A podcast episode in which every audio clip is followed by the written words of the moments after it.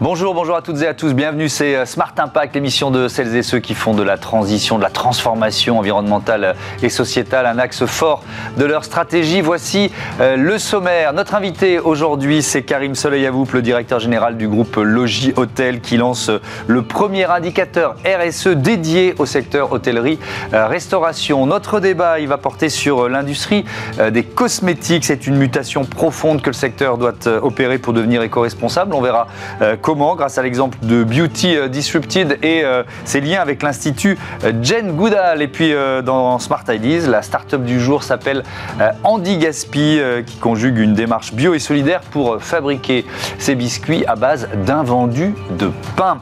hôtellerie, cosmétique, alimentation, trois univers, 30 minutes pour les explorer. C'est parti.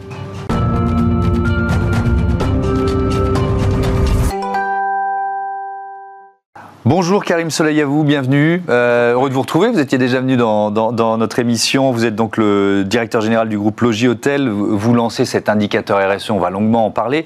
Peut-être euh, le périmètre, présentez-nous Logis Hôtel, 2200 établissements, c'est ça? Oui, le groupe Logis Hôtel, ce sont donc 200 établissements mmh. implantés partout sur les territoires. Mmh. Et on a donc euh, un portefeuille de 6 marques, mmh. deux marques urbaines, deux marques premium et une marque la plus connue qui est la marque Logis Hôtel. Quelques chiffres 15 000 collaborateurs. 2200 euh, établissements, on l'a dit, et un volume d'affaires annuel de 2 milliards d'euros. Et, des enjeux RSE, on en avait déjà parlé la première fois que vous êtes venu dans, dans Smart Impact, mais je pense que c'est intéressant de le dire. Depuis quand ils sont stratégiques? Pour vous Alors nous, ils sont stratégiques depuis très longtemps. L'ADN du groupe Logis Hôtel, mmh. et en particulier dans la restauration, ce sont les circuits courts. D'accord. On a chaussé nos modes de cette lieu mmh. euh, en 2018-2019 en créant un comité RSE. Donc c'est un groupe d'une vingtaine d'hôteliers mmh. particulièrement engagés ou volontaires euh, avec lesquels on travaille depuis donc maintenant à peu près 4 ans. Hmm. L'avenir du secteur, et ça va rejoindre évidemment euh, cet indicateur RSE, l'avenir du secteur, au-delà de Logis Hôtel, il passe par cette transformation. Est-ce que, vous, est-ce que tout le monde est convaincu de ça, d'une certaine façon? Alors, tout le monde, aujourd'hui, non. Mais globalement, pour répondre à votre question, est-ce que ça passera par la RSE oui. pour plusieurs raisons. La première, c'est que vous avez un sujet d'attractivité, un sujet d'ascenseur social. Dans RSE, il y a le S bien de sûr, social. Bien sûr. La deuxième chose, c'est que ça correspond... L'enjeu du recrutement qui est majeur dans votre secteur d'activité. Recrutement, d'attractivité, et puis on parlera peut-être d'ascenseur social. Le deuxième sujet, c'est un sujet euh, environnemental et on, a, on, doit, on est des entreprises à impact mm. sur les territoires. Troisième élément, c'est attendu par les clients qui attendent aussi, c'est une formidable opportunité d'innovation, la RSE. Mais oui, mais, mais c'est quand même pas le premier argument des clients aujourd'hui, si on est très honnête, la RSE, enfin, ou l'engagement environnemental d'un euh, d'un hôtel. Euh, c'est d'abord le prix, c'est d'abord l'emplacement, c'est, enfin voilà, quand même. Oui, mais pas que.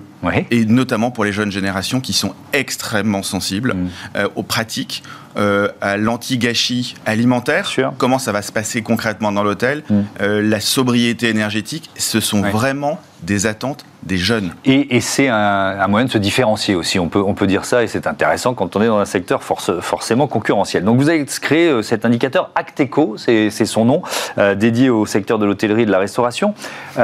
pourquoi et puis comment et comment vous l'avez Parce qu'on se dit on crée un indicateur très bien, mais euh, euh, il repose sur quoi? Alors, il repose sur 70 critères, 7, piliers. Mmh. Euh, on va aller voir s'afficher d'ailleurs. Voilà, 7 piliers, 70 mmh. critères. Et il a deux caractéristiques, cet indicateur. le premier, c'est que c'est un indicateur qui a été créé par et pour les hôteliers. Premier élément. Mmh. et le deuxième, c'est que c'est un, un, indicateur qu'on souhaite demain en open source. C'est-à-dire qu'on souhaite livré à l'ensemble des hôteliers et que tout le monde puisse se raccrocher à cet indicateur. Pourquoi il y en a besoin? Pourquoi vous l'avez créé? Il existe aujourd'hui plusieurs euh, labels. Euh, la difficulté, c'est que les clients dont on est convaincu qu'aujourd'hui ça fait la différence ne comprennent pas ce qu'il y a concrètement derrière ce label quand il est décerné. Et donc nous, on le crée pour notamment créer, un, de la transparence totale avec le client qui verra sur la page de l'hôtel quelles sont les actions concrètes mises en œuvre dans l'hôtel mm. avant de réserver? Le deuxième, c'est que c'est une, démarche de progrès. Il n'y a pas une démarche environnementale. Chacun, chaque entreprise doit trouver sa démarche environnementale. Oui, et donc ça, le progrès c'est important, c'est-à-dire qu'on peut voir son, sa note en quelque sorte euh, progresser d'année en année, parce que euh, c'est ça la question. On a, on a vu les critères, hein, je ne vais pas tous les rappeler, gestion de l'énergie, de l'eau, la biodiversité, les déchets, le social, le sociétal, évidemment. Euh, il y aura quoi? Il y aura une note par critère en quelque sorte? Comment ça va marcher? Exactement, en fait, chaque établissement mmh. remplit toute transparence et confiance est important, les actions qu'il a réalisées. Et là, vous avez déjà un premier déclencheur, c'est que beaucoup d'hôtels, on a dit que tout le monde n'était pas égal dans la démarche RSE, vont s'apercevoir qu'ils ne sont pas à zéro comme ils le pensaient, mais ils sont à 2, 3, 4 sur 10. Mmh. Et donc déjà, on a commencé à valoriser les premiers pas. Et ces 70 critères sont autant d'idées pour progresser dans la démarche euh, et atteindre hmm. le Graal 10 sur 10. C'est sur la base du volontariat, des, directeurs d'établissement des... Concrètement, aujourd'hui, c'est la base du volontariat. Hmm. On veut que les premiers de cordée, quelque part, embarquent tout le réseau. Ils sont déjà 400 hein, en moins de 6 mois euh, à avoir un score supérieur à 7 sur 10. Euh, l'objectif, c'est que fin 2024, ça devienne un critère obligatoire pour l'ensemble des hôtels. Alors justement, pour l'instant, c'est uniquement dans le réseau euh, Logis Hôtel ou alors c'est destiné, vous avez parlé d'open source, c'est destiné à, être utilisé par tout le monde? Alors aujourd'hui, en lancement, ça fait moins de six mois qu'on l'a lancé, c'est uniquement dans le réseau Logis Hôtel, sur l'ensemble de nos marques, mhm. mais la vocation, c'est de euh, le donner à l'ensemble de la profession et que chacun puisse s'évaluer progresser grâce à cet indicateur. Le, fait de se comparer, vous êtes convaincu que ça va obliger les retardataires à, s'y mettre d'une certaine façon? Cest voilà, il euh, y, a le voisin qui a, son indicateur et qui affiche déjà un 7 sur 10, il faut que j'y aille, quoi. il y a deux choses. Il y a un, effectivement, se différencier. Celui qui aura son indicateur va se différencier. Mmh. L'enjeu surtout, c'est d'accompagner, de valoriser chaque pas, aussi petit soit-il, euh, encore une fois, pour accompagner la transition environnementale et être, nous, à la hauteur des enjeux. Oui, parce que ce qui est intéressant, euh, il y, a, on l'a dit, euh, sept piliers on peut être très bon dans un, un peu moins dans l'autre. Donc on peut valoriser euh, euh, ce, sur quoi on est déjà un peu plus avancé. Donc ça, je pense que en termes de communication, c'est intéressant pour un, hôtel ou un, restaurant. Euh, comment vous accompagnez là On va rentrer un peu dans la mécanique et, les actions RSE du, groupe Logis Hôtel. Comment vous accompagnez vos, établissements dans leur transformation environnementale? Il y a un bon exemple, c'est la blanchisserie. Je veux bien que vous nous racontiez ça. Alors la blanchisserie interne, vous avez un sujet. La plupart aujourd'hui des euh, draps et des serviettes de bain dans un hôtel sont en général entretenus à l'extérieur par des blanchisseries industrielles. Euh, on a développé un concept d'internalisation de la blanchisserie interne pour les mmh. établissements qui vont jusqu'à 50-60 chambres. Euh, l'idée étant que on va économiser environ 5 tonnes de CO2 par an en améliorant le confort client, parce que les draps ne seront plus bouillis, mais entretenus, j'ai envie de dire, presque comme à la maison, bien que ce soit euh, du, produit, du matériel, de machine à laver, le linge professionnel. Mmh. Aucun stress pour les collaborateurs qui ont le stock de linge sur place et qui sauront comment il est correctement entretenu. Et un gain économique et financier très important pour le propriétaire. C'est vraiment un concept qui coche toutes les cases. Mais c'est ça qui m'étonne, que ce soit un gain économique et financier. Pourquoi on l'a externalisé si ça coûte plus cher? Je ne comprends pas. Pour une raison très simple, c'est que pendant très longtemps, le, ce qu'on appelle le, point de douleur, c'était le repassage. Parce que quand vous arrivez, vous avez besoin d'avoir une couette qui est parfaitement repassée. Et donc, soit c'était repassé, soit c'était passé dans une calandreuse, mmh. une énorme machine extrêmement pénible en termes de, de tâches hein, pour mmh. les, équipes de ménage. Aujourd'hui, vous avez des nouveaux textiles qui permettent de ne pas être repassés et d'avoir un effet euh, très extrêmement qualitatif qui vient du 5 étoiles. D'accord. Euh, donc ce qu'on appelle un effet euh, froissé. Et donc cette étape qui était indispensable ou en tous les cas qui était vraiment un enjeu d'externalisation a mm. disparu. Et donc aujourd'hui on peut internaliser et avec l'ADEME le fonds tourisme durable, une mm. partie a été euh, financée en subvention. Alors justement, j'allais vous poser une question sur, sur l'ADEME. votre groupe est mandaté par l'ADEME pour déployer ce, ce fonds. Ça représente combien d'argent? Et surtout quel est votre rôle? Alors depuis 2021, effectivement, nous sommes partenaires, le seul groupe hôtelier français partenaire de mmh. l'ADEME. Euh, on a réalisé 250 diagnostics, donc 250 hôteliers que nous avons accompagnés dans leur démarche. Euh, à peu près les deux tiers ont engagé des investissements en matière de sobriété énergétique, en matière de transformation environnementale, et euh, ce sont près de 4 millions d'euros de subventions dont ces hôtels ont bénéficié pour financer hmm. les travaux et financer cette transition environnementale.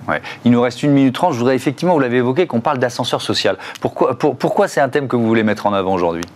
Parce qu'aujourd'hui, on parle beaucoup, euh, tous les secteurs sont impactés par une pénurie de main-d'œuvre. On parle beaucoup de télé-restauration, mais aujourd'hui, vous n'avez pas plus de menuisiers que d'ingénieurs. Il y a, 90%, des patrons français qui disent euh, j'arrive pas à recruter. Bon. Le secteur de l'hôtellerie-restauration se mmh. démarque euh, à deux égards. Le premier, c'est qu'on a démontré, alors qu'on pensait qu'on allait avoir une vague de disparition des hôtels et des restaurants liés à la crise sanitaire, mmh. nous sommes aujourd'hui un des secteurs en plus forte croissance. Donc on est, nous sommes un secteur d'avenir avec une résilience extrêmement forte. Et quand on se pose la question de dire quel est le secteur dans lequel je peux avoir un avenir Le secteur de la restauration l'a démontré. Mmh. Le deuxième, c'est qu'à la différence des autres secteurs, on a un ascenseur social qui fonctionne extrêmement bien. Euh, on peut venir faire un premier stage, mmh. un premier emploi en matière de service, en matière de relations clientèle, et demain être dans l'immobilier. Donc on n'est pas obligé de rester dans le secteur. En revanche, c'est une formidable école. Et on n'est pas à l'abri non plus d'adorer ce métier, ces métiers de passion, d'y rester, et très vite, à 30-35 ans, d'être son propre chef d'entreprise avec son propre établissement. Merci beaucoup Karim Soleil à vous et à bientôt sur, euh, sur Bismart. Acteco, c'est le nom de cet euh, indicateur RSE. On passe à notre débat sur la cosmétique responsable.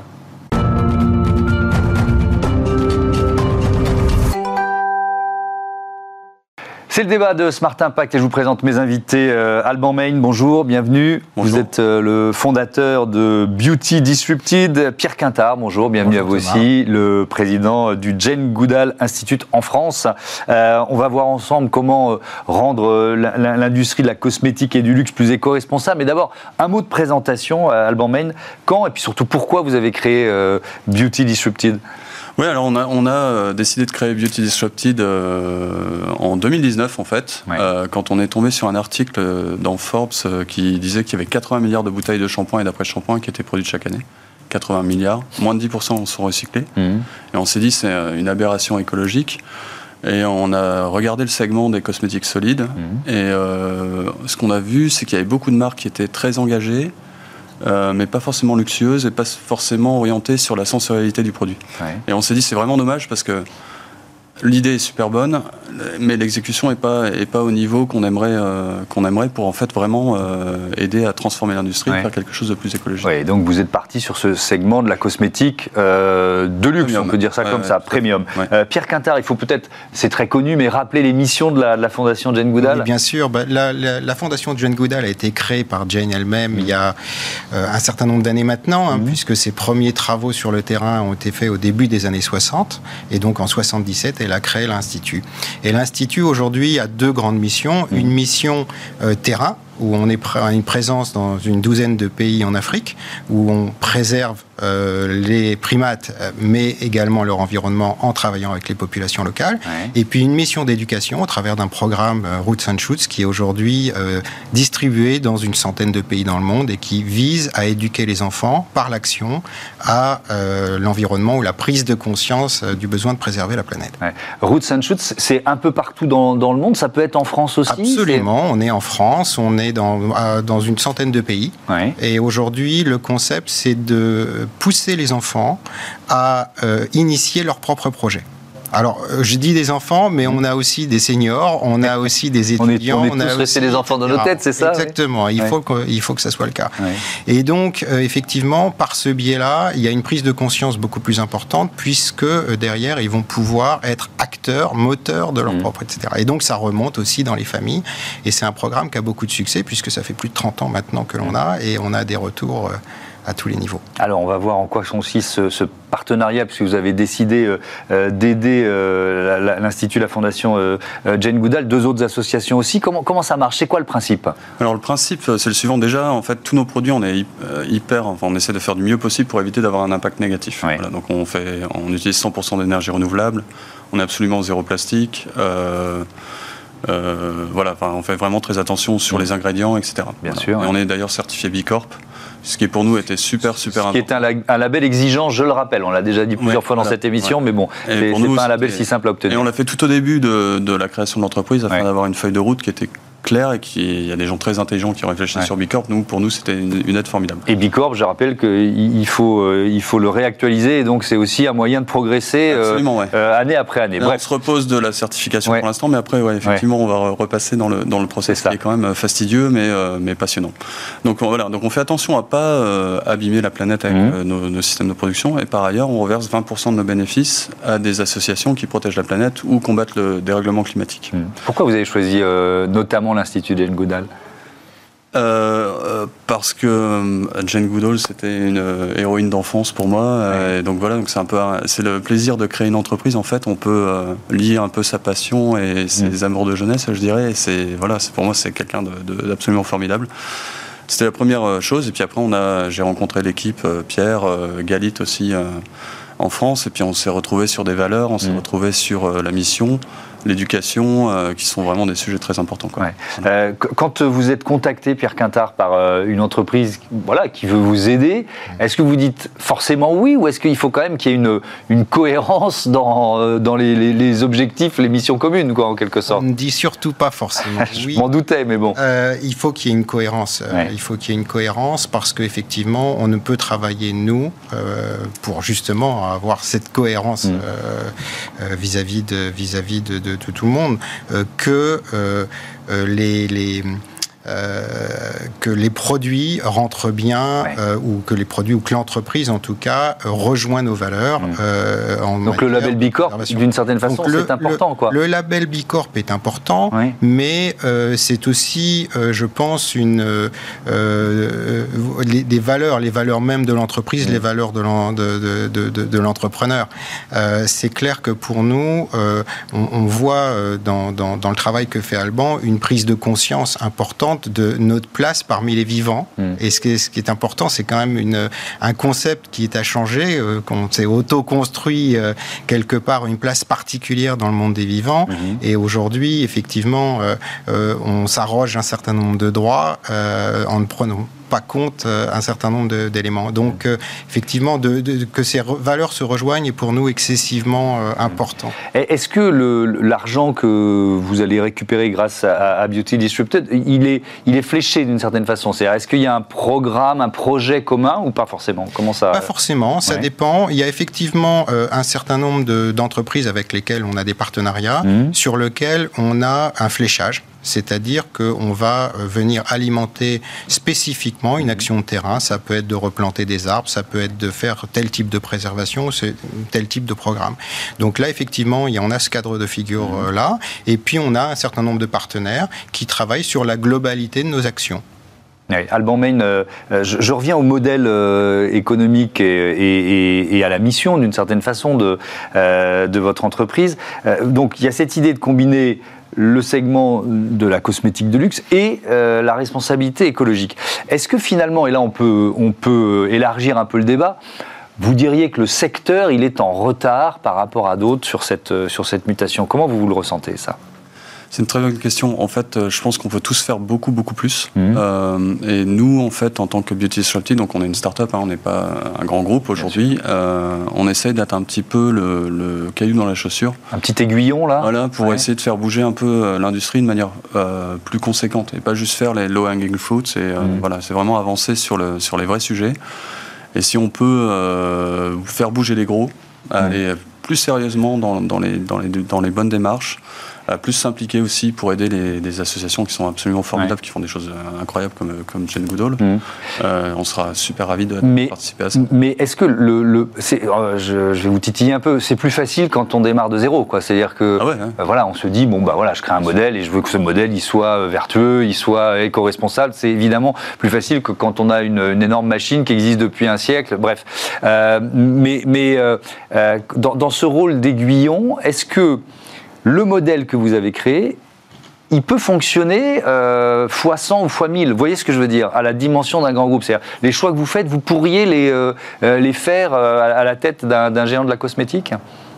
Ou est-ce que ce serait compliqué quand même? Non, je pense que c'est possible. Nous, ce qu'on essaie de faire, c'est de montrer un chemin. Alors, on ne prétend pas être parfait. Hein. Bien sûr. Il y a des choses qu'on peut toujours améliorer, etc. On a des difficultés différentes. On n'a pas la puissance financière d'un grand groupe. On n'a pas les ressources d'un grand groupe mmh. en termes de, personnes. Hein. On est pas aussi nombreux. Mmh.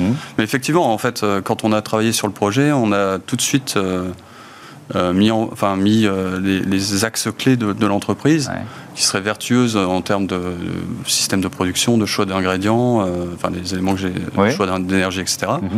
et c'est vraiment un axe qui était, qui est, qui était facile à définir plus difficile à exécuter évidemment. Déjà, oui. Ouais, et, après, si nous, en fait, on donne un exemple à d'autres, dans d'autres industries aussi, hein, euh, ou, dans l'industrie cosmétique, mm. fabuleux, euh, et on sera ravis d'aider ou de, participer à ça. Ouais. Bah, euh. Pierre, Pierre Quintard, j'ai découvert que vous accompagnez aussi des, jeunes chercheurs avec le, le Jane Goodall Institute. Dans quel domaine? Ben, dans, dans, pas mal de domaines, en fait. Mmh. Euh, parce qu'on mène euh, des actions terrain euh, de, de, depuis longtemps depuis très longtemps. Mmh. Et euh, avec euh, aujourd'hui euh, bah, toutes les nouvelles technologies, toutes les choses, on découvre, on continue à découvrir sur le terrain des choses tous les jours. Mmh. dans le monde, y compris dans le monde par exemple médical, où on va s'apercevoir que les chimpanzés vont utiliser des plantes pour des mots qu'ils ont eux, qui pourraient être utilisés par exemple pour les humains. Et donc, euh, voilà, donc on a toujours. Vous avez peut-être trouvé des vertus cosmétiques à proposer Absolument, c'est tout à fait, c'est tout à fait possible. L'avenir nous le dira. Mais euh, oui, donc effectivement, on, travaille aujourd'hui sur beaucoup de chantiers, euh, y compris des, donc des chantiers scientifiques, et sur lesquels on a des chercheurs qui viennent nous aider et qui ont des idées ou qui apportent des technologies qui hmm. peuvent nous être utiles. Est-ce qu'il y a toujours quand même cet objectif On l'a bien compris, hein, c'est évidemment la, préservation de, des primates, mais vous nous l'avez dit, de leur environnement. Donc il y a un objectif de biodiversité, de défense de la biodiversité? Oui, de toute façon, on, le, le, primate, en tout cas le chimpanzé, parce que c'est notre cousin le plus proche, hein, on partage, nous sommes des primates déjà. Bien sûr, je suis en train de relire le livre euh, euh, Sapiens, donc voilà. Euh, donc, voilà et donc nous partageons 98,7% des gènes et on a un ancêtre commun il y a 6-7 millions d'années. Donc nous sommes effectivement des primates. Mais effectivement, c'est un animal emblématique, mais l'objet bien entendu, c'est de préserver l'ensemble l'ensemble de l'écosystème. Et de voilà. Donc ce qu'on essaie de faire, je, reviens sur ce que disait Alban à, l'instant. Il y a un travail euh, qui euh, relève aussi bien de, euh, d'Alban que, que, que d'une autre, mmh. qui est de faire prendre conscience aussi côté consommateur. Et c'est, quelque chose d'important. Aujourd'hui, si on veut demain changer les choses et puis de faire en sorte que les produits qui arrivent demain soient beaucoup plus responsables, mmh. c'est quand même la prise de conscience auprès du consommateur qui va être est clé dans le système. après, la question de comment ça scale d'une petite entreprise à mmh. une grosse, mais si le consommateur le consommateur est clé. Et donc c'est là-dessus qu'on travaille beaucoup quand on parle d'éducation. Euh, c'est sur cette prise de conscience de notre position mmh. et de faire tomber un certain nombre de barrières euh, préconçues, euh, qui est notre propre place au sein de l'environnement qu'on s'est un petit peu arrogé de force et qui est à revoir. on s'est on s'est donné une place un petit peu trop particulière, mmh. ce qui nous arrange, ce qui arrange nos consciences et ce qui nous arrange par rapport à certaines responsabilités. Ce qu'on essaie, c'est de remettre ça à plat, de manière à ce que les gens puissent bah, agir, mais cette fois-ci en ayant la connaissance de l'impact véritablement qu'ils ont. Merci beaucoup, merci à, tous les deux et, à bientôt sur euh, Bismart. C'est l'heure euh, de notre rubrique consacrée aux startups éco-responsables, c'est Smart Ideas.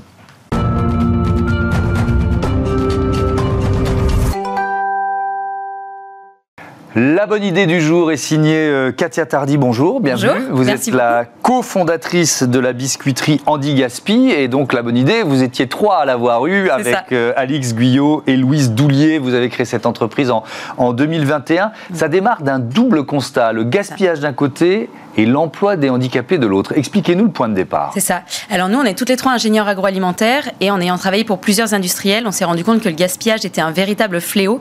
Et aujourd'hui, c'est 10 millions de tonnes d'aliments encore consommables qui sont jetés chaque année, dont 200 millions de baguettes de pain qui sont jetées dans les boulangeries françaises. Hmm. En plus de ça, on s'est rencontrés, nous, toutes les trois, dans une association qui œuvrait pour l'insertion des personnes en situation de handicap, où là, on a été confrontés au manque d'activité pour les personnes en situation de handicap et pour les structures du handicap, comme les ESAT, qui aujourd'hui sont en sous-activité. C'est étonnant parce que moi je vois tellement d'entreprises qui disent on est dans une démarche d'inclusion, il y a malgré tout un sous-emploi, quoi. Il y a malgré tout euh, une demande d'activité dans ces ESAT. On les occupe souvent à, faire autre chose que du travail, quoi. C'est ça, bah, de manière assez euh, nationale et transversale. Les ESAT sont de moins en moins sollicités par les entreprises et par les industries pour diverses raisons, parce que les entreprises ont réinternalisé ou expédié ça vers des pays plus compétitifs d'un point de vue économique. Mais en tout cas, aujourd'hui, les ESAT sont vraiment à la recherche de nouveaux projets et, de nouvelles activités pour les accompagner vers et donc, vous avez vraiment intégré ces, ces, deux objectifs. Alors, il y a, donc, ça, part de, des invendus de pain, c'est ça, pour créer des biscuits. Exactement. Euh, donc, c'est des biscuits sucrés, salés, euh, il y a une, gamme différente. C'est quoi l'idée? C'est ça. Donc, la biscuiterie Andy Gaspi. Donc, c'est des biscuits qui sont élaborés à partir d'invendus de pain. Donc, on récupère les invendus de pain chez les boulangers bio locaux. Donc, nous, on est en région nantaise, donc on, mhm. on a des partenaires sur place qui nous mettent leurs invendus de côté, que nous, on récupère, qu'on transforme en chapelure et on utilise cette chapelure en guise de farine dans toutes nos recettes. Mhm. Donc, ça, c'est la partie anti-gaspi et la partie handi est basée sur euh, le, le fait que 30 personnes en situation de handicap sont aujourd'hui impliquées sur la fabrication, le conditionnement et la préparation des commandes de nos biscuits. Donc ça veut dire que vous avez localisé votre, votre atelier ou usine de fabrication dans un ESAT. En Exactement. C'est aussi, aussi, précis que ça. C'est ça. On a installé tout l'atelier hmm. de biscuiterie au sein même d'un ESAT sur lequel on a formé euh, bah, toutes les personnes intéressées par ce nouveau métier qui est hmm. celui de biscuitier. Alors je les ai goûtés, ils sont très bons, les, biscuits quignons. Ils sont, ils sont quoi? Ils sont bio, ils sont euh, locaux. Euh, c'est ça. Quelle, quelle, case vous avez coché en ah. quelque sorte Alors, on coche les cases bio, local et anti-gaspi.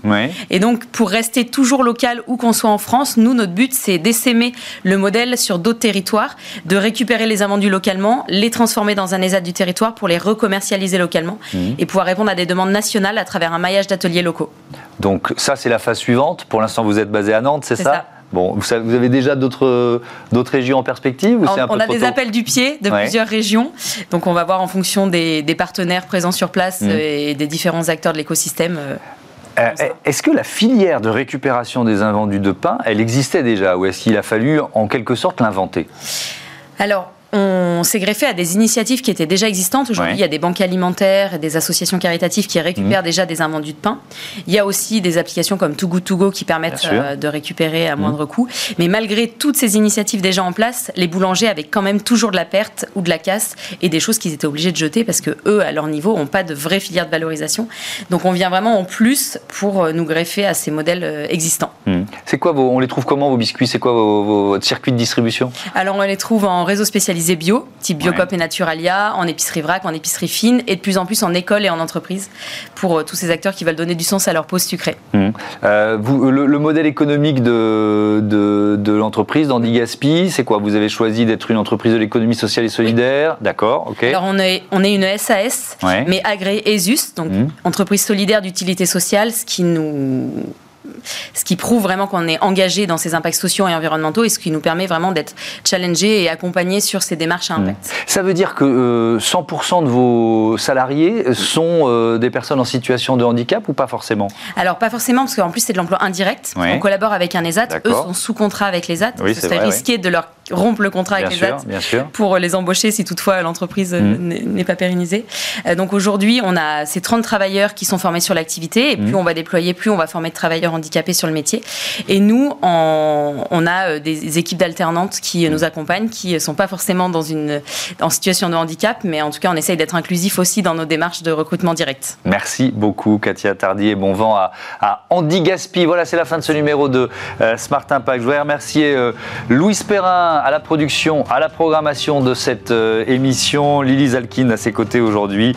pour le son, c'était Héloïse Merlin et à la réalisation, Ulysse Touré. Merci à tous et merci à vous de votre fidélité à Bismarck. Je vous dis à très vite. Salut.